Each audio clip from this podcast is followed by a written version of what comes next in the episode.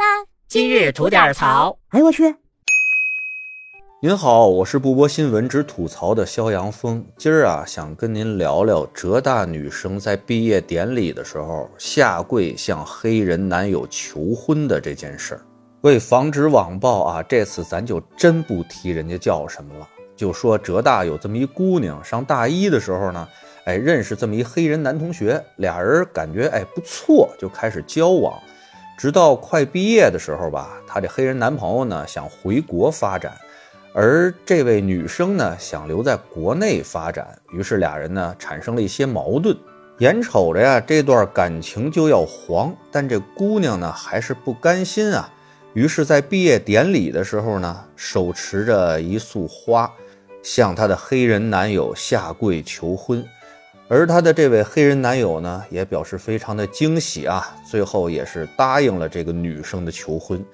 这一幕呢，被台下的同学们记录了下来，并发到了网上。那结果呢，不用我说，我想您也能想象得到哈，总不能收到了多少的祝福吧？咱家网友的嘴呀，还有这键盘，岂是饶人的呀？反正啊，说什么的都有，有些呢喷的还挺狠，以至于我呀都不方便复述啊。但大体上呢，主要还是集中在一点，也就是崇洋媚外。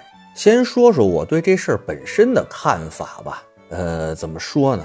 恕哥们儿我狭隘啊。反正我看着这视频吧，我是不得能接受啊。而且从心底里哪个位置有一种。就憋屈的感觉，您能理解吧？一方面呢，可能哥们儿我还算比较传统，我老觉得就算有求婚这个事情啊，怎么着也应该是男的向女的求婚吧。所以说呢，这视频如果换成这黑哥们儿啊，向咱们这姑娘啊下跪求婚的话，没准儿哥们儿我还昧着良心啊表示个祝福。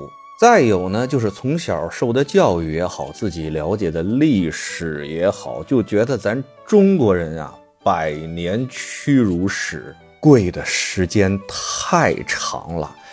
好不容易咱们才站起来几年啊，就现在我只要看见中国人给外国人跪下，我就从血脉中有一种本能的那种上头，你知道吗？就有那种一脚想给他踹起来那种冲动。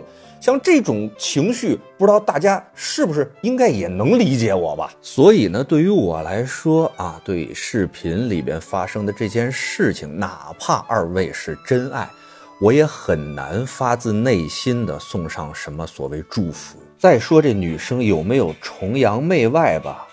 呃，也许有，不管他是有意识的还是下意识的。但这事儿呢，真的极其复杂，不是咱们一期几分钟的节目能够聊明白的。像这种人、这种事儿，在社会上屡见不鲜。原因啊，那是方方面面的，包括家庭、历史环境、社会，甚至啊是学校。咱就拿这学校举例吧，在国内哈，现在一些高校为了吸引留学生，提高学校的国际影响力啊，主动放低门槛。不断提高留学生的待遇和补贴，这就使得很多的留学生啊，他不用工作，不用学习成绩多么优秀，就可以免除一切费用，而且每年还能轻松拿到学校发放的奖学金，有的啊，一年十万、二十万，甚至更多，这真的比很多普通家庭一年的收入都要高了。就这样啊，北大的胡必亮教授还在呼吁说，非洲留学生一年十万的奖学金太少了，应该再次提高。您听听，这还嫌不够呢？还有的学校除了奖学金以外啊。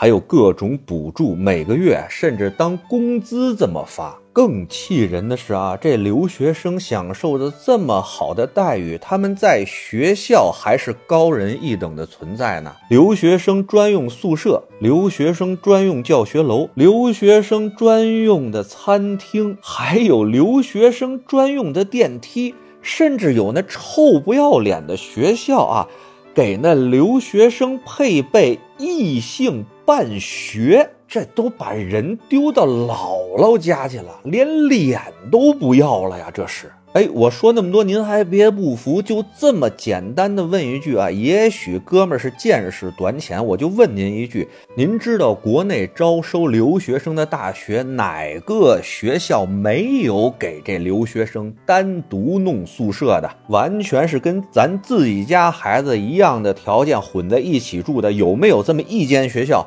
如果有的话，麻烦您告我一声，也算给兄弟啊长长见识。所以我觉得吧，崇洋媚外这事儿，从根儿上说，还是咱自己不够强大。真到哪天啊，咱做到傲视寰宇的时候，哎，那时候再出来那么俩仨啊，号称自己崇洋媚外的货啊，咱顶多笑着跟他说一句：“哎，你这口味比较独特啊，行，有个性。”您说是不是？得嘞，我是每天陪您聊会儿天的肖阳峰。您要是没聊够的话呀，咱还一长节目呢，叫左聊右侃，是讲奇闻异事的，那内容也是相当得劲啊。您得空啊，过去听听呗。我先谢谢您了，今儿就这，回见了您的。